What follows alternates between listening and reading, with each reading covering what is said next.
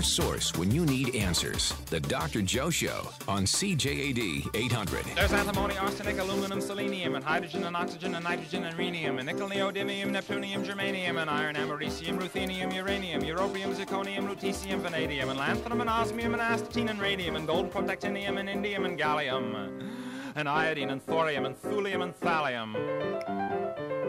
Welcome aboard. A question that is still hanging over from last week, and I'm not going to give up on this one because it begs for an interesting answer and it has a nice story behind it. Pierre and Marie Curie are best known for investigating radioactivity, but they also investigated phenomenon produced by an Italian woman who had no education. What phenomenon did they investigate? Give us a call at 514-790-0800. You can also text me at 514-800. Of course, I also have a second uh, question for you. Uh, when it comes to testing for COVID, what is the difference between sensitivity and specificity? Sensitivity and specificity are not the same when it comes to testing for COVID. Uh, tell me what the differences are. I'm Joe Schwartz. I direct McGill's Office for Science and Society, and I chat with you here every Sunday afternoon for an hour talking about advances in science, giving you some interesting historical stories and answering your questions, and of course, posing questions uh, to you as well. Uh, my background is in chemistry, uh, which I think is the central science. Uh, if you have a good understanding of what molecules are and how they can engage each other, you have a pretty good understanding for what can and cannot happen uh, in the world. I want to start out today about uh, well, stubbing a toe. What do you do? Well, of course, first thing you do is you scream "ouch," uh, because it quickly swells, it gets hot, turns red, and it hurts. So you're cursing, of course, but what you're actually experiencing is the beginning of the healing process. Inflammation is the body's attempt to right the wrongs caused by physical injury, infection, or exposure to some sort of toxin. And thanks to acute inflammation, you know what? You'll soon be back using your toe and kicking around. However, long term or chronic inflammation, that's a different story. That may have you kicking the bucket. All right, so now that I've tickled your fancy, let's get down to a little bit of detail. Way back in the first century AD, the Roman encyclopedist Aulus Cornelius Celsus produced a comprehensive medical work. It was called De Medicina. And in there, he, he uh, wrote about some interesting things. He described the use of opiates. Uh, he explained that fever was the body's attempt to restore health. And then he introduced rubor, calor, tumor, and dolor as cardinal signs of a condition. Today, of course, we refer to that condition as inflammation. Uh, rubor means redness in Latin, calor is heat, tumor is swelling, and dolor is pain. And of course, at that time, knowledge of physiology was too rudimentary. They didn't know what was behind all of this, but they did know that inflammation was a prelude to healing. Today, of course, uh, we know a lot more about it. Uh, the redness that you see when your toe is inflamed is caused by dilation of blood vessels in the area uh, because blood rushes to the scene of the affliction. And when blood rushes there, the blood vessels dilate so that you can see the red blood even through the, the, the, the skin. And uh, also because blood is warm, there's a sensation of heat if you put your hand on your stubbed toe. So, what's going on here? The blood is delivering white blood cells, neutrophils, and these uh, will clean up any cellular debris from the injured tissue. Uh, they deliver antibodies in case there was infection by bacteria or viruses, clotting factors that prevent the spread of infectious agents through the body by tying off some of the blood vessels. Oh, and then there are chemical mediators uh, of inflammation like histamine the permeability of the blood vessel walls so that the white blood cells can diffuse out into the from the bloodstream into the injured uh, tissue. And uh, as that fluid leaks out into the tissue uh, you get swelling and that in turn causes uh, pain. But eventually the white blood cells gobble up all the remains of the injured cells and the antibodies will neutralize the microbes and your healthy cells begin to multiply and pain resolves, the swelling subsides, and the memory of that stubbed toe, of this acute inflammation, just fades away. But now we come to a more worrisome scenario. Inflammation is an essential response for dealing with various forms of assault on the body, but it's not always perfectly controlled some infectious organisms, like the tuberculosis bacterium, for example, or cholesterol deposits in the arteries, as well as some foreign substances like silica dust that you may inhale, these resist the body's attempts to eliminate them, and they precipitate a continuous attack by white blood cells. The immune system can also make a mistake and launch an inflammatory strike against a normal body component, and that is when we have autoimmune disease like arthritis. Or the immune system may look on some chemical food component as an enemy to be neutralized. The result of all of this is chronic low grade inflammation, and that is not good. That is associated with cardiovascular disease, with diabetes, and also with some uh, cancers. So, obviously, chronic inflammation is undesirable. But how do we know when it is present? And what can we do about it? Well, the inflammatory activity of the white blood cells is associated with the release of a number of chemicals, and we call these markers of inflammation. And you probably have heard of some of these C-reactive protein, interleukin 6, fibrinogen, homocysteine, tumor necrosis factor alpha, etc. And uh, these can be determined in the blood. And when they are high, it means that there is some sort of underlying uh, inflammation. But what do you do? What we are really looking at these days is diet and the relative significance of what we eat in terms of the possibility of uh, low grade uh, inflammation. And this diet connection has received a great deal of attention because diet, of course, is a modifiable risk factor. You can do something about it. And based on an extensive literature search of cell culture studies, of animal experiments with specific nutrients, and human epidemiological studies in which the relationship between inflammation markers and diet was determined, researchers have developed what is called a dietary inflammatory index. And this uses a complex formula and it looks at various foods and 45 specific nutrients. And these are assigned numerical values based on how they affect inflammatory markers. So, for example, sugar, trans fats, refined carbohydrates, red meat, these are inflammatory. Fiber, vitamin C, vitamin E, magnesium, moderate alcohol consumption, these are anti inflammatory. So people can fill out a food frequency questionnaire. And then, based upon that, their DII or dietary inflammatory index score can be calculated. Well, it comes as no great surprise that the typical Western diet, with its high red meat and full fat dairy, refined grains, low fruit and vegetable consumption, well, that's associated with high levels of CRP, interleukin 6, and fibrinogen. And by contrast, the Mediterranean diet, with its whole grains, its fruits and vegetables and fish and olive oil, and uh, moderate alcohol consumption, and hardly any butter or red meat, that's when you have low levels of inflammation.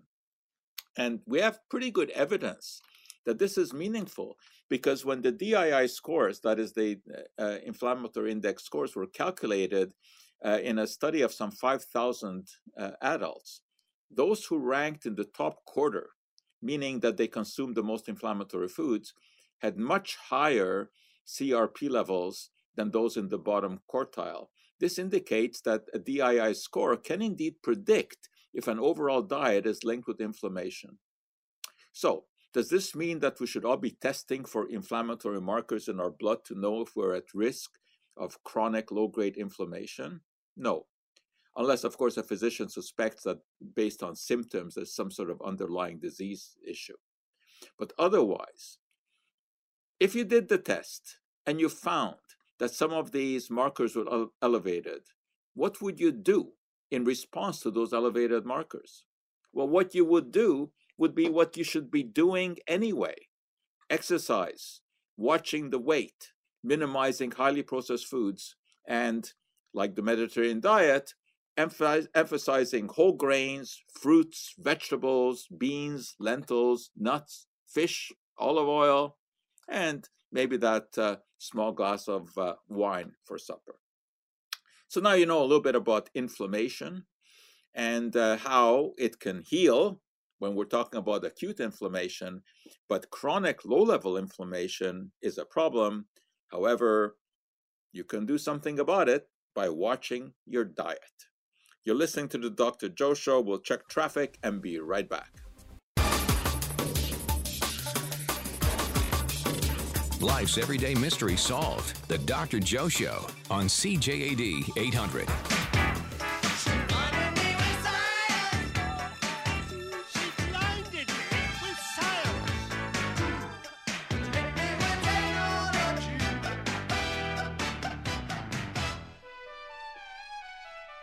Still waiting for um, answers to my questions. Pierre and Marie Curie are best known for investigating radioactivity, but they also investigated phenomena produced by an Italian woman. All right, I'll give you a clue. Her name was Eusapia Palladino. Eusapia Palladino.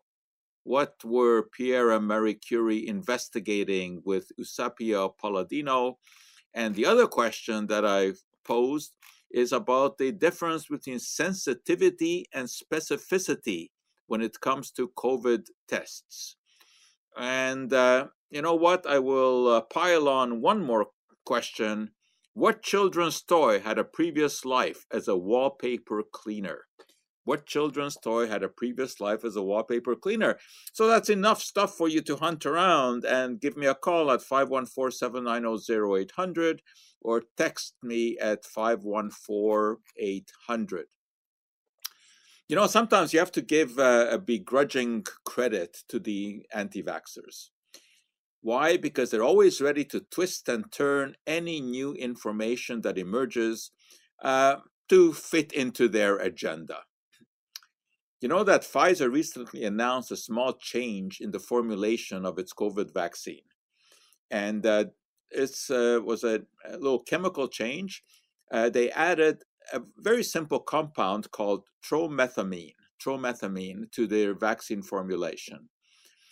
Well, one of the problems, as you probably know, with the Pfizer vaccine and um, also with the Moderna vaccine, that these are very sensitive to temperature and they have to be stored at uh, low temperature. The Pfizer one, particularly, has to be stored at a very low temperature. And that obviously presents some difficulties when you're delivering the, the vaccine and when you have to store it. Well, the keeping qualities of the vaccine can be improved uh, if uh, fluctuations in the pH of the vaccine solution can be prevented. pH, of course, is a measure of degree of acidity. And uh, because the, the vaccine composition is, you know, is uh, quite elaborate, there are compounds in there that that can uh, change the pH. Uh, this is where uh, this compound tromethamine comes into the picture. It's an alkaline substance, meaning it's a base, and it neutralizes any excess acidity that may occur in the in the solution. This compound is commonly referred to as a buffering agent, and it has a number of medical applications. For example, when it comes to diabetes, you know that a drop in insulin can lead to a condition in which fats and proteins are burned for energy instead of carbohydrates. And that leads to something called metabolic ketoacidosis, a serious problem that then has to be treated with alkalizing agents such as tromethamine. Sometimes, after cardiac bypass surgery, uh, metabolic acidosis can also set in, and it can be corrected with uh, tromethamine. Is what the uh, anti-vaxxers have latched onto with their claim that tromethamine is added to vaccines to reduce the chance that the jab will cause heart attacks. So what do we have here? A classic example of taking a speck of truth and turning it into a mountain of, uh, of verbal manure. There's absolutely no evidence that COVID vaccines cause heart attacks. There's none. And, you know, the only uh, complication that uh, cardiac complication is, is the one that we've talked about before, the very small risk of cardiomyopathy that has been noted. Uh, but you also have to remember that the risk is smaller than the risk of cardiomyopathy in patients who have contracted COVID, because COVID is a risk factor for cardiomyopathy. But anyway, even if there were a risk of heart attacks associated with the vaccine, tromethamine would offer no protection. There's nothing to do with that. So it's just a, a totally ridiculous argument, but you can just see how they they try to uh, seize a bit of information that they can twist and turn to their own ends uh, in order to try to to block the use of the uh, vaccines. And uh, you know, uh, uh, you don't mind at all debating legitimate arguments with people. I mean, let let's face it. You know, there there are some issues with you know uh, the vaccine. I mean, uh, certainly uh, one can uh, argue that we don't really know the long-term results. Well, of course, we don't really know the long-term results because the long-term hasn't passed yet. You don't know long-term results until the long-term has passed. All we can say is that, you know, based on everything we know about the history of vaccination and other vaccines, uh, it is very unlikely that some sort of side effect will show up in in the future but obviously you, you cannot guarantee that. So there are certainly you know topics that that can be reasonably discussed but to suggest that that the addition of, of tromethamine uh, is uh, somehow linked to to trying to protect against heart attacks which would be caused by the vaccine is just uh, uh, absolute nonsense uh, as is the the claim that the vaccine contains all kinds of dangerous ingredients based on the fact that these ingredients have complex names. There's this, this character called the People's Chemist that I've, I've mentioned before, uh, who uh, has a website and he tries to scare people away from vaccination by showing the list of ingredients in the vaccine. And of course, uh, many of these are multisyllabic terms.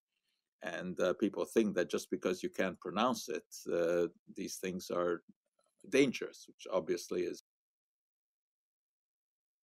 So,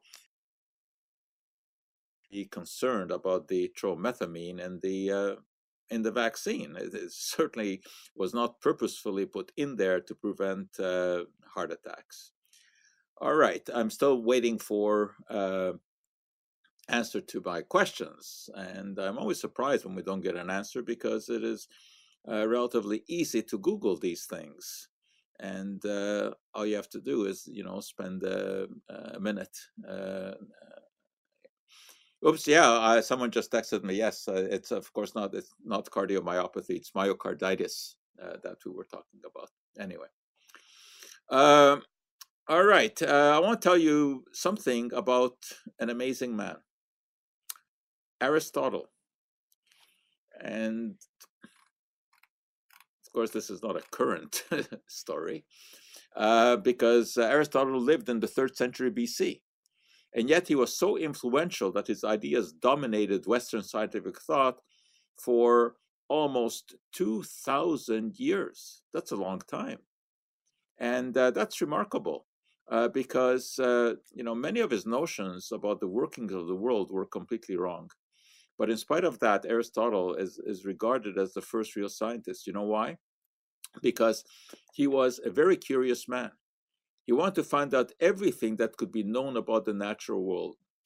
Through wonder, philosophy begins, he wrote, and thereby dedicated himself to unraveling the mysteries of life. But that quest was by no means a new idea. Others before had certainly wondered about the mysteries of the world. but they mostly subscribed to the philosophy of thinkers like Socrates, who believed that the fundamental nature of world could be discerned by mental reflection alone. But that was not good enough for Aristotle. For him, the basis of all knowledge was experience. Explanations were only valid if they were induced by observed phenomena. In other words, theories should be formed starting with facts. And this idea is, of course, at the very core of the scientific method. Uh, so, Aristotle, although he lived uh, over 2,000 years ago, uh, can be regarded as one of the fathers of, of the scientific method because he said, let's observe and come to a conclusion that we can't just think things out without making scientific observations. Okay, you're listening to the Dr. Joe Show. We're going to check to see what CTV News is all about, and we'll be right back. More details. Science you can use. The Dr. Joe Show on CJAD 800. Do you look upon the universe with wonder in your eyes? Do you tingle with attention when you're taken by surprise? If a problem should perplex you, does it put your brain in gear? Then you're ready for adventure on the science frontier.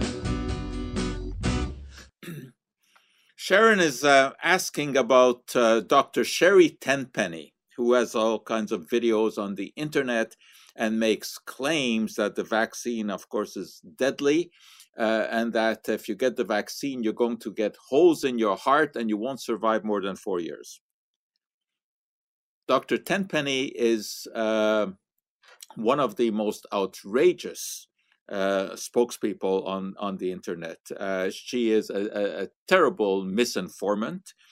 Uh, perhaps even worse than than Joe Mercola. And to be worse than Joe Mercola, you've you've got to have some talent at misinforming.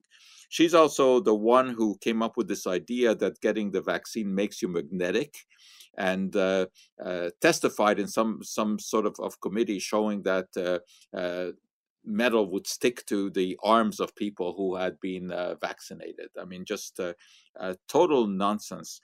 And how someone who's got a medical degree could be so far off track is uh, is is just puzzling. So I would say that whenever you hear Dr. Sherry Tenpenny, uh, just uh, uh, silence it. Silent whatever device you're looking at or listening to, just silence it. Uh, she's just an abominable uh, person. Okay, let's hit the lines. Read. Joe. Uh, I appreciate your uh, information about uh, quack uh, disinformants to start with, and uh, I'd like to answer your question about uh, the child's toy. Mm-hmm. Which, again, I don't do research. I just do this, as you know, quite spontaneously. I don't go online for this. My answer would be that the wallpaper remover might be, I might be wrong, would be Play-Doh. Well, you're not wrong. You're right. Uh, that is exactly right. Play-Doh had a previous life as a wallpaper cleaner. There you go. And uh, this, yeah, this goes back a long time, 1955. Right on, and, man. Uh, before, just a few years before I was born. okay, and uh, at least the story is, and you know, you never know if these stories are absolutely uh, correct, but it sounds right. Right when there was a preschool teacher, you know, who the kids in the classroom were playing with uh, modeling clay, uh-huh. and the clay was very hard, and she had yeah, a brother-in-law. Yes, and she had a brother-in-law who was into this wallpaper cleaning thing, and right. uh, he, he, sent her a sample of this doughy substance.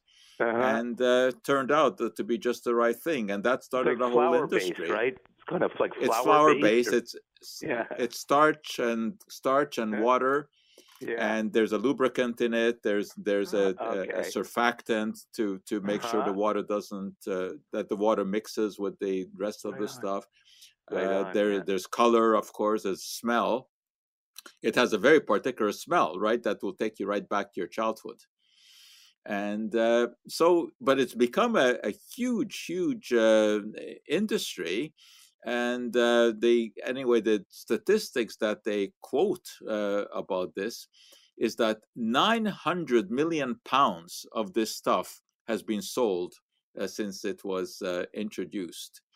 And that translates to about 95 million cans every year. That's a lot of Play Doh. so, you know, it has a very interesting history. Uh, it uh, is very difficult to find out exactly what the ingredients are because as you can imagine that's it's a it's proprietary that's a trade secret uh, you can look up the uh, the patent that was issued back in 1955 for Play-Doh, which I, I, I looked up. But they're very clever in the way that these patents are worded, where they give the information that you have to give, but they also make sure that that you can't really reproduce it based on it. So you know they'll they'll say that the ingredients are water, starch-based binder, retrogradation inhibitor, salt, lubricant, etc., but they don't give you the details.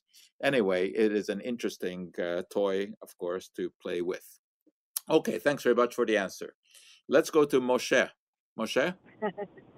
Hi, Joe. Good afternoon. Hi. Um, I want to address the question regarding sensitivity and specificity. Yes. Um, basically, it's that the sensitivity is the ability of a test to detect a positive, whereas specificity is really the ability to co- give a correct negative. In other words, a sensitive test is less likely to provide a false negative result. That's exactly true. That's exactly correct. And and just to, to give you some numbers here, the uh, antigen tests, which are becoming you know more and more widely used, the, the so-called rapid uh, flow test or the lateral flow antigen test. That has a, a sensitivity of 77%, which is actually quite low. Uh, so the the chance of, of uh, test correct is only 77%. That's not so great. However, what is more important there with that antigen antigen test is that the specificity is 99.7%, so it's almost 100%. So that if it tells you that, that uh, your test is negative, you can rest assured that it is, that you've not been exposed to the virus. On the other hand, if it says that you have been exposed, then normally you would have to do a PCR test to, to check it out because for PCR, the sensitivity is over 98%, and the specificity is 100%. So anyway, that's you know these numbers are important because um, you know it, it's uh, sensitivity and specificity just in terms of language sound like you know these are the same thing, but they're not the same thing in in terms of of science. So thanks very much for that answer.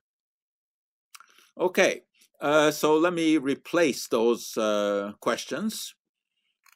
I'm still, of course, looking for the Pierre and Marie Curie's exploration of Eusapia palladino. What were they investigating? All right, but here's another question for you. If you add a little household ammonia to red cabbage juice, it turns green. What happens if you then blow into this solution through a straw? Okay, uh, this is a classic experiment, uh, very often done, uh, even in elementary school. So again, just picture this. If you have red cabbage juice, and of course you get the red cabbage juice by boiling red cabbage, the, the color comes out uh, very quickly. You have to be careful with it because it stains uh, quite badly and difficult to, to get out. So anyway, if you take that red cabbage juice and you add a little bit of uh, ammonia, it's very striking because it will uh, almost immediately turn green.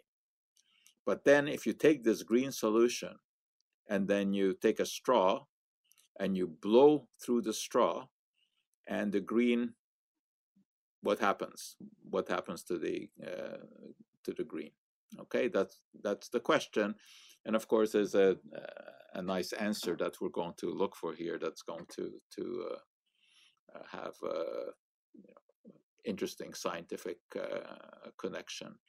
And I will tell you another interesting thing. Why would you find glycerol monostearate on the label of a jar of peanut butter? So there's another question for you. So we have two new questions. Why glyceryl monostearate on the label of a jar of peanut butter? And what happens when you add ammonia to cabbage juice, red cabbage juice, turning it green, and you take a straw, blow through it, and uh, observe what is going to happen. All right, what is going to happen? Give us a call at 514 790 0800 or text your answer to 514 800. And uh, I assume there is traffic going on out there. We'll check how it's going. Your source when you need answers. The Dr. Joe Show on CJAD 800.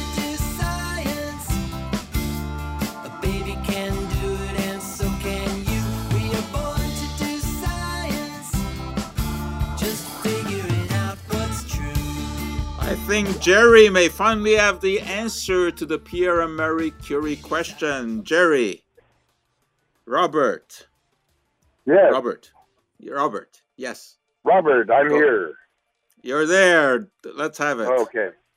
Uh, they had to investigate her and a couple other people that were claimed to be psychic, that they were able to levitate tables and do certain things like that.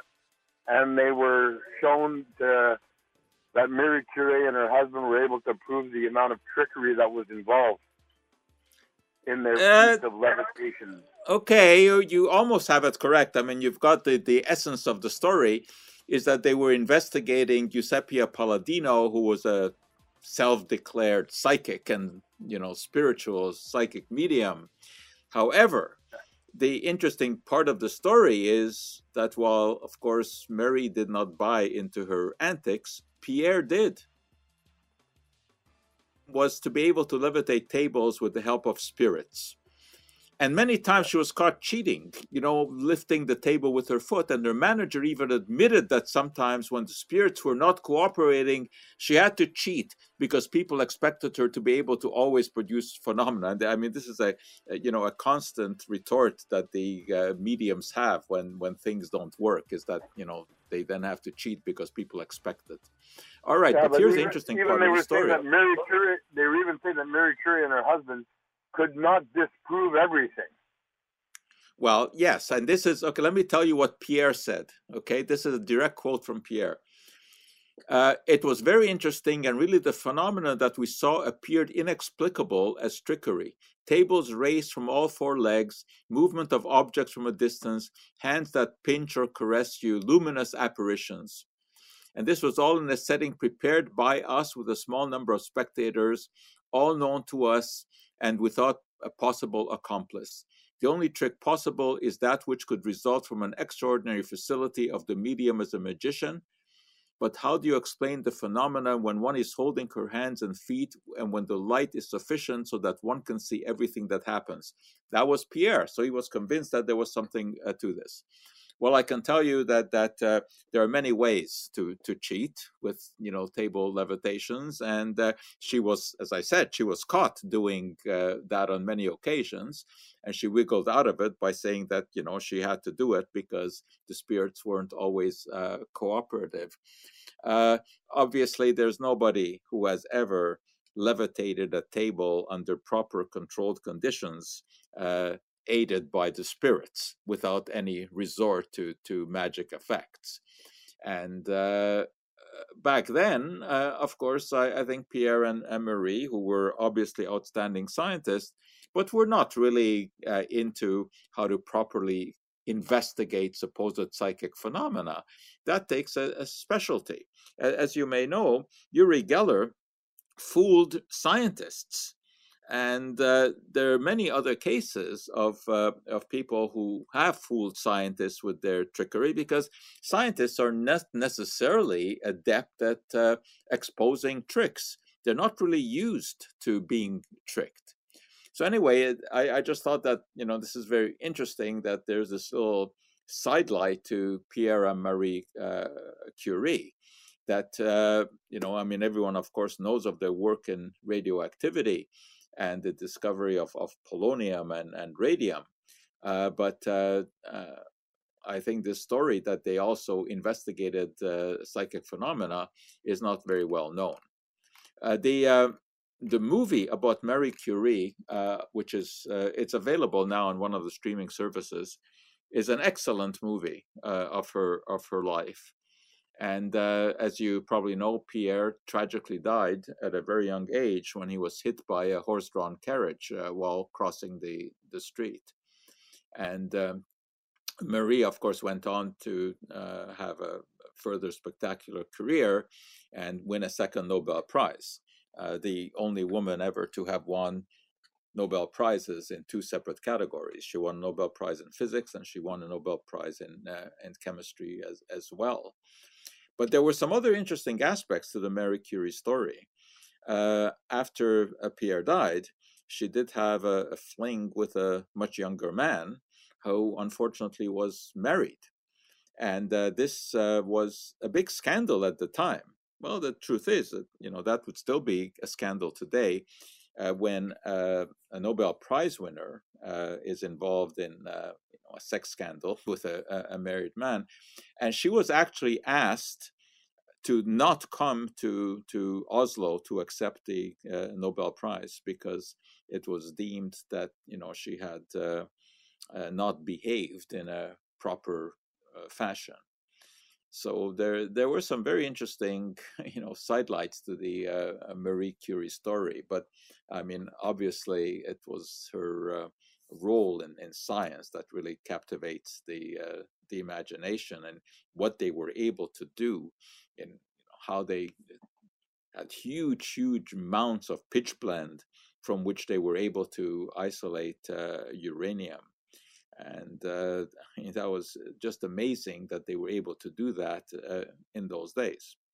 Unfortunately, uh, she paid for it really with her life because she developed uh, uh, cancer from the radiation to which she was exposed. And uh, obviously, in those days, they didn't know about that. They didn't know the dangers of, of radiation. And she would very often carry around a little vial of, of radium in her pocket uh, because she would demonstrate how it glowed in the dark. And uh, uh, the dangers of radium did not become known until later. And uh, I think I've, I've, probably told you the uh, the story, the rather tragic story of the radium girls. And these were the ladies who were um, uh, paid to paint the watch dials and course, they were using radium-based paint so that the watch dials would glow in the dark. And they would uh, put the brush into their mouth to give it a nice tip. And obviously, they uh, contaminated themselves with uh, with radium, and they developed terrible problems. Uh, you know, the the bones in their jaw would uh, uh, wear away because they just didn't know uh, at that time about the dangers of uh, of radioactivity. So uh, the Radium Girls uh, makes for a, a, very interesting story. I think there was a whole book written uh, about them and uh, you know, how little they were paid for putting their life at risk.